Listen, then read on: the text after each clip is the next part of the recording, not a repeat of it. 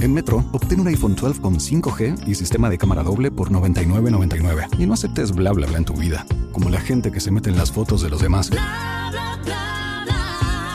Enfoca, corta y adiós.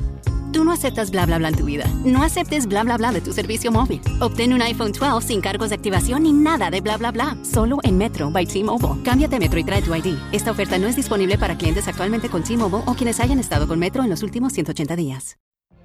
What if you could have a career where the opportunities are as vast as our nation, where it's not about mission statements, but a shared mission?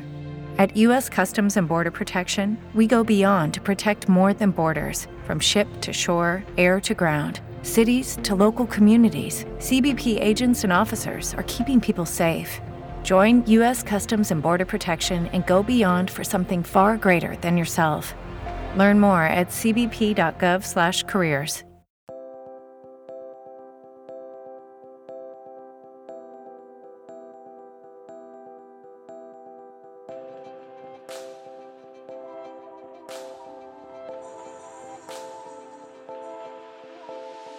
En Ideas para Vivir Mejor, ayudamos a personas que no tienen tiempo a descubrir las claves de los libros sobre bienestar físico, mental y financiero que les gustaría leer.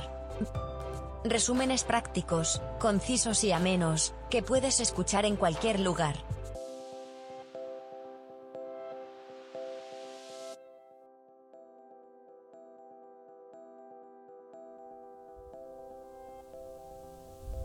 Hola a todos y bienvenidos al episodio número 100 de Ideas para Vivir Mejor. Soy Eugenio Payarruiz, lector empedernido y amante del desarrollo personal. En los próximos minutos descubrirás las ideas principales de Organiza tu casa y serás feliz, consejos, hábitos y métodos para tener un hogar con armonía, un libro escrito por Tadashi Yoshida. Vamos con las ideas principales. El libro nos dice que el Instituto de Neurociencias de Princeton ha demostrado que hay una relación directa entre el estado de ánimo de una persona y el desorden de su casa. El desorden no solo nos lleva a aumentar nuestros niveles de estrés, sino que causa una mayor sensación de cansancio.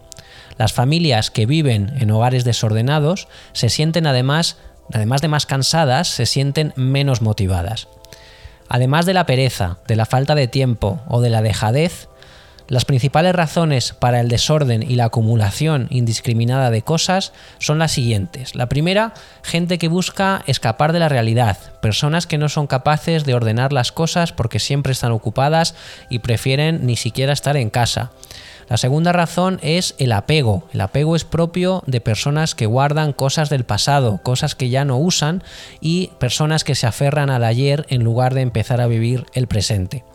Y el tercer tipo son personas con inquietudes por el mañana, personas que se preocupan por lo que sucederá en un futuro y almacenan cosas por si más adelante fueran necesarias. Si tu casa está en orden, pierdes menos tiempo. Hay quien calcula que podemos perder un año de nuestra vida buscando cosas. Además duermes mejor porque el desorden distrae y no permite que la mente se calme nunca. Y además, si tu casa está en orden, te concentras mejor. Por ejemplo, los espacios ordenados permiten estudiar de una forma más eficiente. Una casa ordenada, una casa minimalista, genera paz interior y para lograrla el libro nos ofrece multitud de, consejos. Primero, cada objeto tiene que tener designado un lugar para él. Utiliza organizadores, cajas, etcétera, para meter las cosas. Divide tu casa y tus habitaciones en diferentes secciones. Segundo, cada vez que uses una cosa, intenta volverla a poner en su sitio. Tercero, no esperes al fin de semana para lanzarte a limpiar. Puedes recoger cada día una parte de la casa, hacer cosas mínimas cada día. Cuarto, elimina aquellos elementos de decoración que no sean esenciales. Estarás reduciendo por un lado el trabajo que te va a costar limpiar y por otro lado aumentando la sensación de amplitud de tu casa. Siguiente, opta por muebles que tengan una gran capacidad para almacenar, porque te permitirá tener muchas cosas y tenerlas en orden. Siguiente, tenemos que frenar también nuestra adicción a las compras. Todos tendemos a comprar más cosas de las, que, necesitamos. Y esto, lo hemos hablado muchas veces, es porque ir de compras estimula ciertos neurotransmisores en nuestro cerebro que nos hacen sentir bien. Así que directamente evita ir a pasar la tarde al centro comercial y si tienes problemas con los gastos, cancela las tarjetas de crédito. Siguiente consejo, despídete del papeleo. Estamos en los tiempos de la era digital. Tener ya llenos cajones con facturas, extractos, tickets, recibos, eh, ya no tiene ningún sentido. Todo lo que son manuales de aparatos electrónicos, cajas de zapatos, garantías, etcétera, esas cosas ya no sirven, hay que tirarlas. En internet podemos encontrar todo tipo de manuales. Em, así que no necesitas guardar el manual de instrucciones del televisor o de la plancha. Si un día no sabes cómo usarlo, en internet verás que están todo tipo de manuales. Otra opción es escanear todos estos documentos, escanear las garantías, las facturas, los tickets y liberar de esa forma mucho espacio. Siguiente consejo, tirar las cosas que no usamos para liberar nuestra energía. Cuando decidamos mantener un objeto, tenemos que preguntarnos si de verdad lo necesitamos. Si hace más de un año que no lo hemos utilizado, entonces la recomendación es que lo tiremos, o que lo donemos, o que lo vendamos. Siguiente, si compramos algo nuevo, tiramos algo viejo. Tenemos que pensar que cuando un objeto ya ha cumplido su cometido, es hora de desprenderse de él.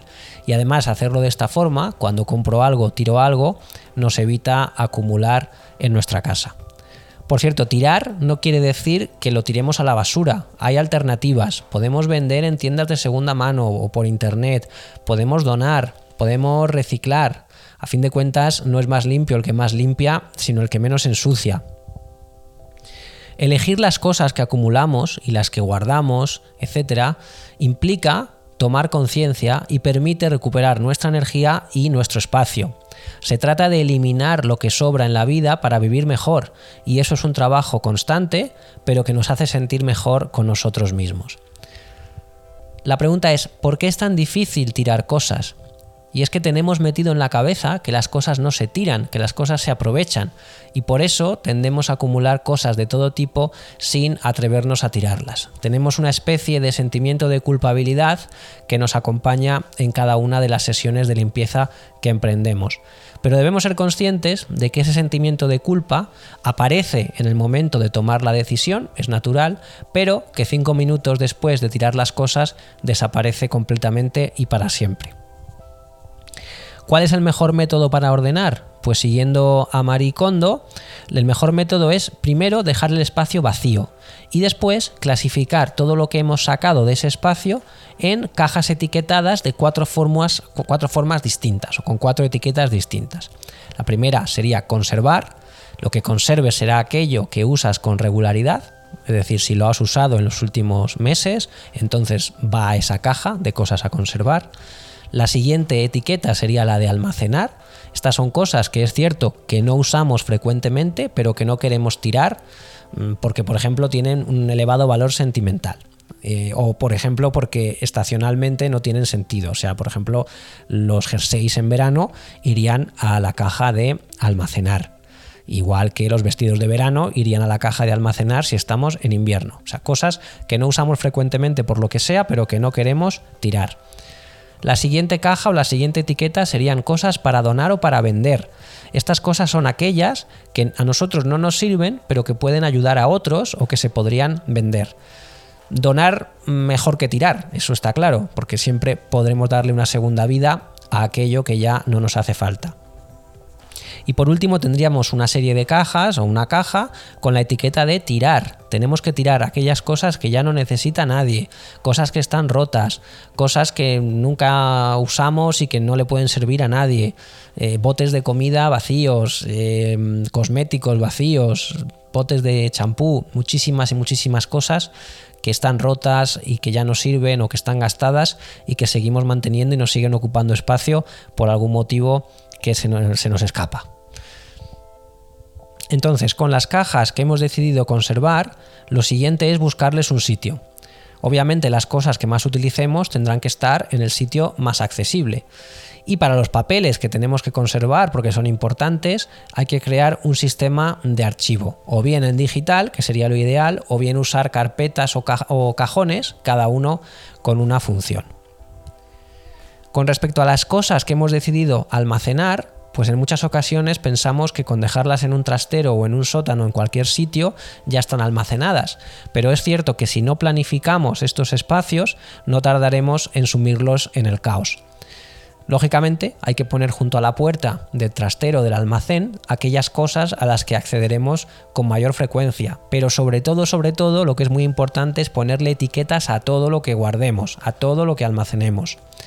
También otra recomendación del libro es aprovechar las paredes y colocar ganchos, colocar estanterías, también es clave para poder almacenar en altura y también muy importante mantener el camino despejado, porque es muy difícil, no tiene sentido que guardemos cosas si no podemos ni siquiera acceder a ellas.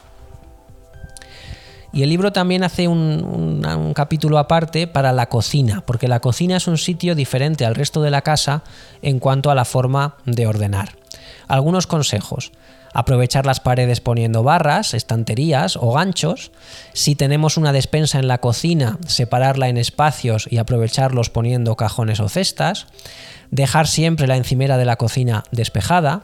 Vaciar la nevera una vez a la semana. Por cierto, en lo del tema de la nevera, muy interesante, almacenar los productos lácteos en el estante superior de la nevera. ¿Por qué? Porque es el lugar menos frío. Y ordenarlos obviamente poniendo delante los que caducan primero. En cambio, las frutas y verduras se colocan en los cajones inferiores, generalmente o idealmente con una hoja de papel absorbente en el fondo de ese cajón para eliminar la humedad. Y las carnes, pues y los pescados van en las zonas frías de la nevera, que es las que quedan justamente encima de los cajones de la fruta y de la verdura. El congelador. Al congelar debemos hacerlo en pequeñas raciones. Para identificar las cosas que congelamos, lo más útil es usar etiquetas en cada envoltorio que contengan información básica como el contenido, el número de raciones y la fecha de congelación. Sería interesante también poner en la cocina una pizarra pequeña donde puedas apuntar las cosas que faltan y que debes comprar en el supermercado, lo que tienes en la nevera en excedente, lo que tienes en la despensa y lo que tienes congelado. Una especie de hoja de, albarán o de, hoja de existencias de nuestra cocina. Y el libro también habla de la importancia del feng shui a la hora de ordenar la casa. Como sabes, dentro del Feng Shui todo está vivo, así que la casa refleja cómo estamos nosotros. Así que si cambiamos la casa o nuestro espacio de trabajo, podemos cambiar nosotros. Y todo comienza por elegir un color adecuado. Los colores desprenden energía, los colores emiten vibraciones y tienen una, una influencia, por tanto, en nuestro comportamiento y en nuestro humor. Eh, el Feng Shui divide los espacios de la casa en Yang, que son lugares de vida activa, el comedor, el salón, la cocina, y en espacios Yin, que son lugares destinados a la tranquilidad y al sueño, los cuartos de baño y los dormitorios. Entonces los colores Yang serían el blanco, el amarillo, el naranja, el rojo, el rosa, y los colores Yin, los que se deberían utilizar en zonas de relajación, pues son el marrón, el verde, el azul y el negro. En las habitaciones yang, donde a priori nos activamos, como el despacho, comedor, la cocina, necesitamos una luz que refuerce la actividad, mejor si proviene del techo. Pero en los lugares yin es mejor utilizar una iluminación más desenfocada, más indirecta y más dispersa que nos permita relajarnos. Más cosas del feng shui. En la cocina, por ejemplo, es muy importante evitar que la zona de cocción esté al lado del fregadero. Y si no lo podemos evitar porque la casa es así, pues tenemos que interponer entre los dos un elemento de barro cocido o de madera. Y otra cosa de la cocina, el cubo de basura tiene que mantenerse dentro del armario. Y si no puedes mantenerlo dentro de un armario, por lo menos que esté siempre tapado más sobre Feng Shui, las habitaciones, las habitaciones de la, de la pareja. En, esta, en estos espacios la palabra clave es dualidad. Para que la simetría impere, conviene que haya dos elementos repetidos siempre, es decir, dos mesillas, dos alfombras, dos camas. De hecho, el Feng Shui recomienda dormir cada uno en una cama y que cada cama esté dispuesta de tal modo que se pueda ver desde ella tanto la puerta como las ventanas, porque esto a nuestro subconsciente le genera muchísima seguridad y muchísima protección. Y hasta aquí las ideas principales que he encontrado en Organiza tu casa y serás feliz. Consejos, hábitos y métodos para tener un hogar con armonía. Un libro escrito por Tadashi Yoshida. Espero que te haya gustado. Si es así, por favor suscríbete al podcast, dale a me gusta, comparte en redes sociales o compártelo con esa persona que necesita poner en orden su casa, su despacho o su vida. Y ya sabes que ningún resumen puede reemplazar al libro original, así que si quieres aprender mucho más directamente de la autora, compra el libro a través del enlace que encontrarás en las notas del episodio. Muchas gracias y hasta la próxima.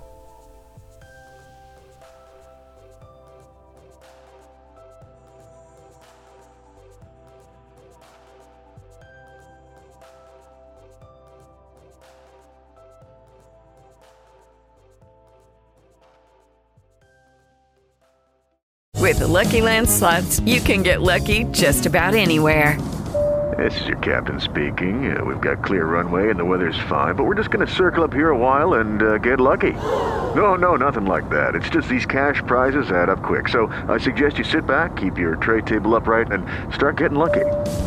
Play for free at LuckyLandSlots.com. Are you feeling lucky? No purchase necessary. Void where prohibited by law. 18 plus terms and conditions apply. See website for details. Lucky Land Casino asking people what's the weirdest place you've gotten lucky? Lucky? In line at the deli, I guess? Aha, in my dentist's office.